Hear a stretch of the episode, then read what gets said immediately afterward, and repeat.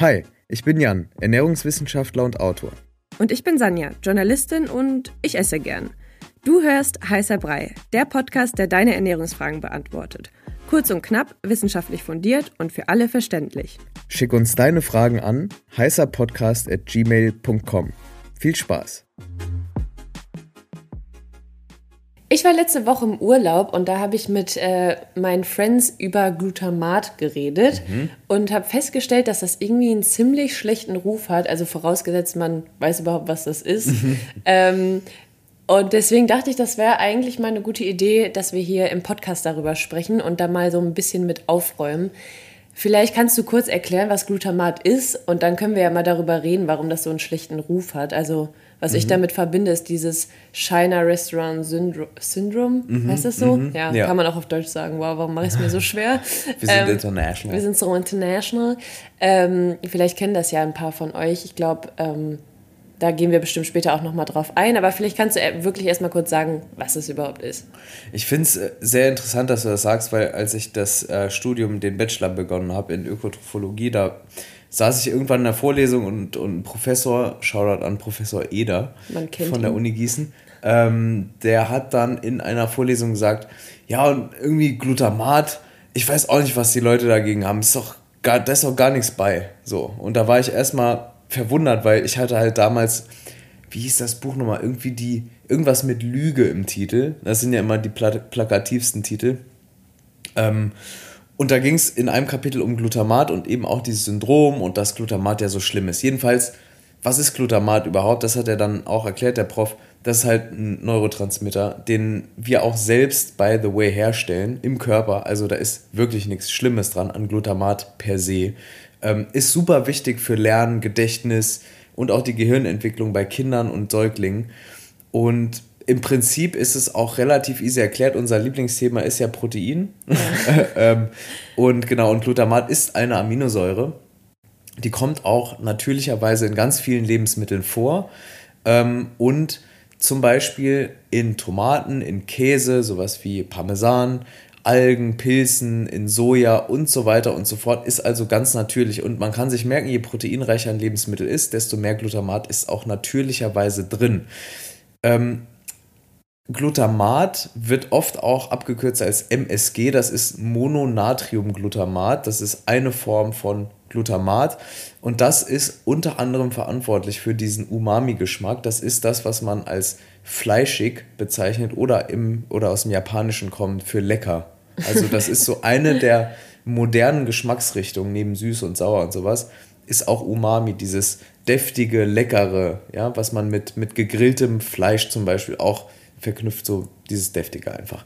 Und jedenfalls ist Glutamat auch nichts Neues, ist schon sehr lange bekannt und wird auch seit fast, ich glaube, über 100 Jahren inzwischen auch als Geschmacksverstärker schon genutzt, ähm, eben wegen diesem Umami-Geschmack, den man ja haben will. Ähm, und was ich auch noch interessant finde, für alle, die, die gerne auf Labels gucken, ähm, die Sammelbezeichnung für L-Glutaminsäure und die Salze davon sind eben die E-Nummern, die zugelassenen E-Nummern 620 bis 625. Also immer dann, wenn das irgendwie auf dem Label steht, ist dann auch Glutamat drin. Mhm. Weil, ganz kurz vielleicht der Exkurs, ähm, man muss in, in, in Europa entweder Glutamat zum Beispiel angeben als Zutat oder die E-Nummer. Okay. Das heißt, manche Hersteller und Marken entscheiden sich bewusst für die E-Nummer, um zum Beispiel Zutaten mit einem schlechten Image zu verstecken hinter einer E-Nummer. Aber hier in dem Fall kann man es dann nachlesen. Okay.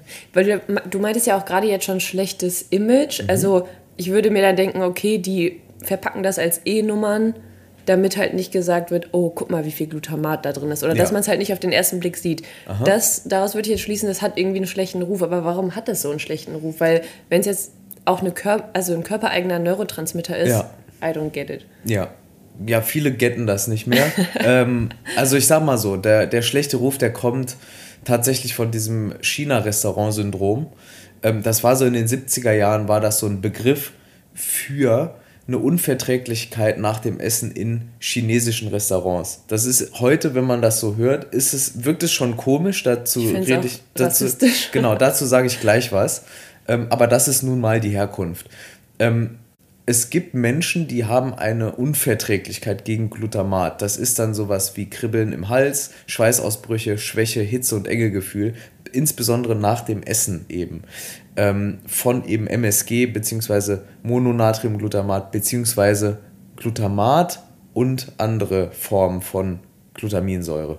Ähm, genau, wenn das dann danach auftritt, häufig eben nach einem Besuch dann beim, in einem asiatischen Restaurant, ähm, gewesen, zumindest in der Beobachtung. Dann hat man diesen Begriff geprägt und dann ähm, kam daraus, ja, Glutamat ist super gefährlich.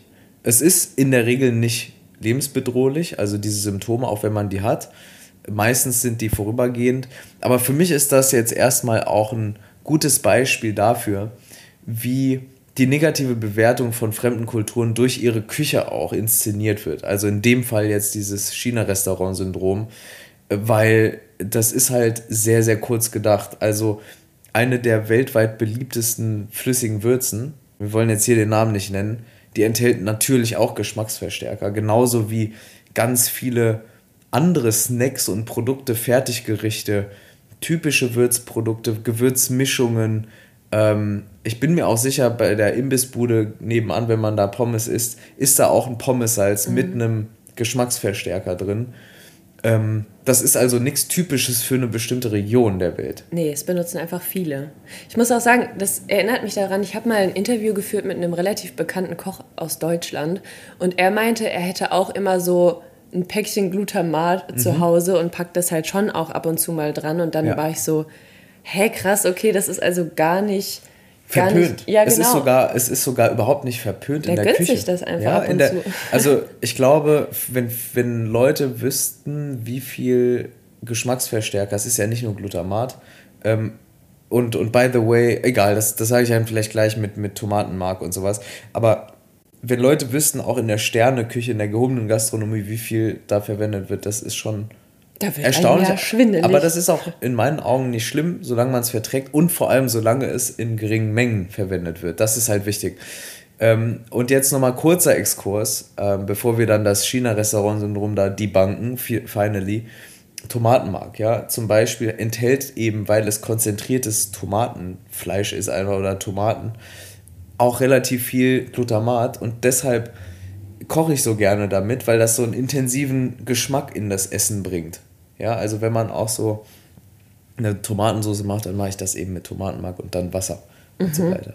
Ähm, genau, jedenfalls ähm, schon in den 80er Jahren hat äh, die FAO, das ist so eine internationale Organisation, die beschäftigt sich mit Ernährung und Agriculture, also Landwirtschaft, die WHO und dann noch eine, äh, der Lebensmittelausschuss der EU-Kommission haben sich schon damit beschäftigt, naja, ist da irgendwas dran an diesem China Restaurant Syndrom?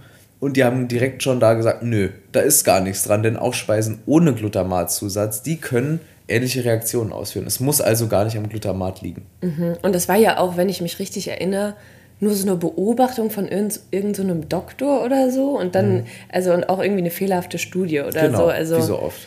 Können wir sagen, das ist Bullshit? Das ist Bullshit. Okay. Was sagt denn aber die Wissenschaft zu dem ganzen Glutamat-Thema? Genau, also die meisten so Urban Legends zu Glutamat, die wurden entweder entkräftet oder es gibt halt so Mixed Signals, wie so oft auch. Ne? Es gibt halt auch widersprüchliche Ergebnisse bei Studien, ähm, aber trotzdem ist es so, dass zu viel Glutamat äh, in der Regel ungefährlich ist. Es gibt aber halt, wie gesagt, Menschen, die reagieren da empfindlich darauf. Die sollen das dann auch, auch meiden. Es scheint aber jetzt zum Beispiel keinen negativen Einfluss auf Übergewicht oder aufs Gewicht generell und auf Stoffwechselerkrankungen zu geben. Es scheint auch nicht das Gehirn negativ zu beeinflussen, wie man früher gedacht hat, sondern ganz, also quasi im Gegenteil, der Körper synthetisiert Glutamat quasi als Neurotransmitter für das Gehirn. Ähm, aber es kann halt sein, dass du jetzt zum Beispiel oder, oder Menschen, die jetzt zuhören, Glutamat nicht vertragen und dann sollte man es eben vermeiden. Mhm. Aber ich sag mal so, wenn man das bisher nicht gecheckt hat, dann wird es wahrscheinlich ja, vertragen werden mhm. in normalen Dosen. Also fassen wir nochmal zusammen. Es hat einen schlechten Ruf ohne Grund. Ja. Also nicht, sagen wir mal so. Nur, ich will halt nur sicherstellen, dass, dass die Zuhörerinnen und Zuhörer verstehen, dass dieses dieses panische Meiden von Dingen, das ist jetzt Glutamat ein Beispiel, das ist oft nicht zu Ende gedacht. Mhm. Das ist einfach oft an der Oberfläche gekratzt. In den 70er Jahren hat irgendein Arzt mal irgendeine Beobachtung gemacht und vielleicht war er, vielleicht war er einfach feindlich gesinnt gegenüber äh, Chinesen, warum auch immer, und meinte dann, ja, China Restaurant Syndrome. Mhm. So, da ist aber nichts dran. Ja, es gibt dieses Syndrom, ist halt, ist halt ein Begriff, aber da ist nichts dran. Ja. Und Glutamat ist eine natürliche, sozusagen körpereigene Aminosäure. Und trotzdem ist es so wie mit allem, wie mit Gluten auch. Ähm, Gluten, es gibt Menschen, die reagieren empfindlich auf Gluten, aber Gluten äh, ist jetzt per se nicht für alle schädlich. Und in dem Fall macht es halt immer auch die Menge. Genau. Ne? Ja. Und in dem Fall auch noch einen guten Geschmack. also, okay. Ich glaube, das war als Zusammenfassung nochmal sehr klar. Ähm, was ich mich aber gerade noch gefragt habe, jetzt so im Nachgang, mhm. wegen dieser E-Nummern. Also, wieso ist dein Glutamat als E-Nummer quasi versteckt? Ähm, nee, E-Nummern werden ja vergeben, das sind halt Zusätze für Lebensmittel. Das ist auch Zitronensäure. Ja, also ich meine, warum schreibt man quasi die E-Nummer drauf, mhm. statt zu schreiben, ist es Glutamat drin? Meinst du, es ist wegen des Rufs oder? Das kann, das wäre jetzt eine Unterstellung, aber das kann sein wegen Image. Mhm. Das kann aber auch sein aus Platzgründen. Wenn du dir überlegst, du hast auf so einem Packaging hast du sehr strikte ah, ja, Vorgaben. Safe. Es kann sein, dass es, dass du nur Platz hast für bestimmte Anzahl an Zeichen und dann entscheidest du dich im Zweifel für die Kurzfassung. Ja, gut. Okay, makes sense. Aber es kann auch, es kann auch wirklich das Image sein, natürlich, klar. Mhm. Und weil Glutamat eben ein schlechtes Image hat, vielleicht konnten wir jetzt wenigstens mal ein bisschen aufklären, dass Glutamat mehr ist als irgendwas Böses. Ja, voll. Also ich habe es zumindest verstanden, würde ich sagen. Perfekt. okay, dann danke fürs Zusammenfassen und wir hören uns nächste Woche. Bis nächste Woche.